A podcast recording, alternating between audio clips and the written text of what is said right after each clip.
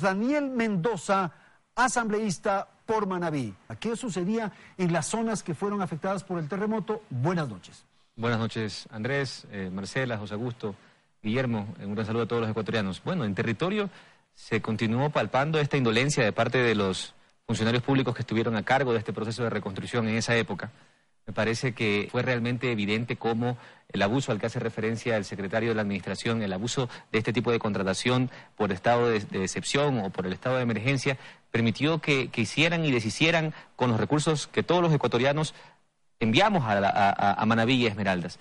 Fue realmente una estrategia del correísmo de camuflar la crisis económica que estaba viviendo a través de nuestra tragedia, la tragedia de toda una provincia que obviamente todavía está palpando esas problemáticas. Y ese dinero, Daniel, no llegaba a los, a los más necesitados. Andrés, en la práctica lo que sucedía era que las personas que estaban a cargo de, la, de las adjudicaciones de este tipo de contrataciones decidían primero a dedo y luego traían a empresas de otras provincias, le daban plazas de trabajo a personas que no eran de la localidad cuando habían familias enteras sufriendo porque no, tenían ni para comer. Y esa es la realidad de dos provincias que fueron tan afectadas y que seguimos todavía pasando los problemas de ese terremoto que todavía no se logra superar. Eso a mí me sorprende muchísimo que la Administración de Justicia no haya todavía llegado a determinar responsabilidades concretas, porque creo que ha habido esfuerzos importantes por parte, en este caso, de, la Contraloría, del Consejo de Participación Transitorio, eh, de, la, de la actual administración del presidente Moreno, que está buscando corregir y que está buscando transparentar. Yo creo que todos los ecuatorianos, Andrés, todos los ecuatorianos merecemos saber qué se hizo con cada centavo que se destinó para la reconstrucción. Y quizás un, un primer elemento, Daniel, era fijar prioridades habían escalas de prioridad. Te cuento, Andrés, que yo llamé al entonces secretario de la Reconstrucción, Carlos Bernal, lo llamé a comparecer a la Asamblea. Se decidió que vaya a una comisión eh, manejada por, el sector correísta, por Pavel Muñoz, en donde básicamente eh, limitaron en gran medida las, las intervenciones de los diferentes asambleístas. Y lo que hizo este señor fue lavarse las, manos, simplemente decir que su secretaría no fue parte de la priorización o la determinación de ese tipo eh, de mecanismos. Por ponerte un ejemplo, todos, todos sabemos en Manabí que se contrató una cantidad desproporcionada de demoliciones y lo hicieron a través de contrataciones por hora en lugar de hacer por volumen, que era lo lógico y lo que tiene sentido común. Y lo hicieron a través de ese mismo grupo y ese, ese, ese comité fue el que priorizó. Carlos Bernal en la comisión, cuando compareció, lo que dijo fue mi secretaría es mi secretaría con una sola persona y yo eh, no fui parte, no tengo voto en el comité, simplemente tengo voz. Y se lavó las manos y dijo que eran los entes rectores los que tenían que responder. ¿Quiénes eran los ministros en esa época? María Duarte, Walter Solís. ¿Dónde están ahora? Que le respondan al país precisamente cómo utilizaron esos recursos, la indolencia que sintieron o que ocasionaron a nuestra provincia, a Manabí y a Esmeraldas. Tan claro, te lo puedo decir, eh, en mi ciudad natal, Bahía de Caracas, se prioriza el acceso a la ciudad, que fue un proyecto, por supuesto, necesario, importante, pero jamás de la importancia y la relevancia, por ejemplo, de un hospital, como es lo que hemos nosotros venido luchando por tanto tiempo. Y ese era el pésimo criterio de priorización que se tenía en ese comité. Se priorizó una obra que además hay claros indicios de sobreprecio, 21 millones de dólares para un acceso a una ciudad. Tú conoces Bahía de Caracas, Andrés, y sabes que, que, esto no es mentira. Y todos en Bahía de Caracas lo conocemos cuando el hospital es un clamor popular. Se ha hecho mucho y creo que el gobierno nacional está cumpliendo, está corrigiendo muchos de los problemas administrativos. Son muchas las entidades involucradas en este proyecto importante que es el Hospital para Bahía de Caracas y para la, para la región, porque son varios cantones que se van a beneficiar de ese hospital. Y creo que ya estamos a la puerta de que eso se concrete en una realidad.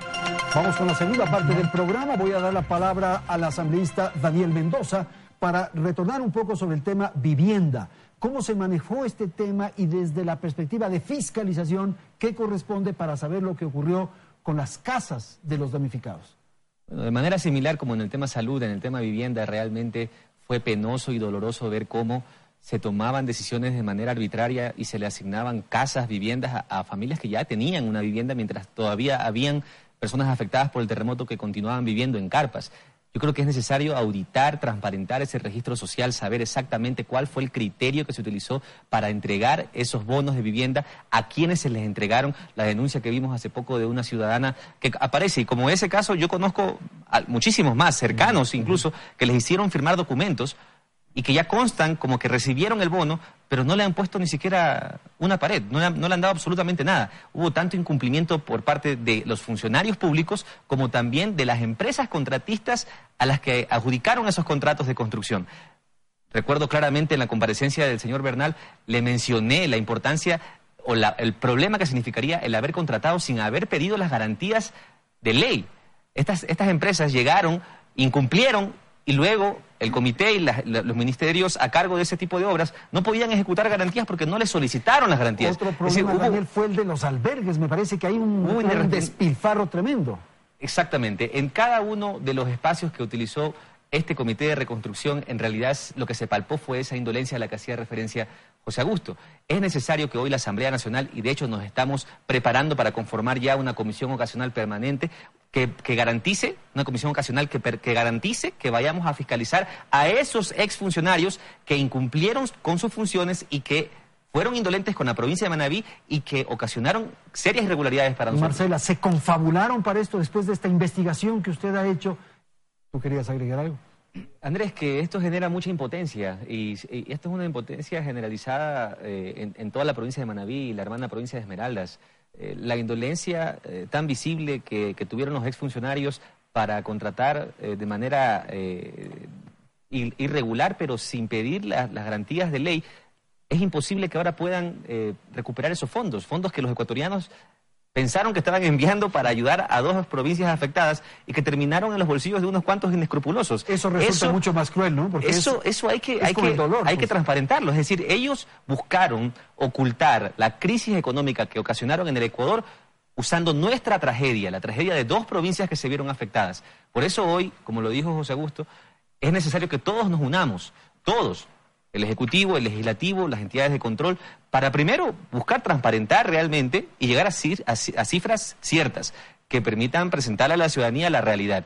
Y luego buscar los canales correctos y exhortar a, la, Administración de Justicia a que haga también un trabajo célere, porque hay muchos procesos que también llegaron, no con esta fiscal, que creo, y le tengo una gran esperanza a Diana Salazar, porque creo que, que, ella, al frente de la Fiscalía va a poder hacer un trabajo eficiente en beneficio de los ecuatorianos. Sin embargo, las fiscalías anteriores todos sabemos que no procesaba los temas, que priorizaba otro tipo de agendas y por eso estamos como estamos. Entonces necesitamos una justicia verdaderamente independiente, que, que los administradores de justicia cumplan con los ecuatorianos y que nosotros desde el legislativo busquemos también que prime la verdad. Yo creo que esta comisión que vamos a, conformar va a ser muy positiva, muy eficiente para poder llegar a la verdad de lo, que, de lo que hicieron quienes estuvieron al frente de los diferentes ministerios y que afectaron tanto a la provincia de Manabí y a la provincia de Esmeraldas. Yo creo, yo creo, la página, yo, creo, yo creo que, es importante, por supuesto, mirar hacia el futuro, hablar de los proyectos eh, nuevos, los que tengan que implementarse, la nueva política de reactivación económica,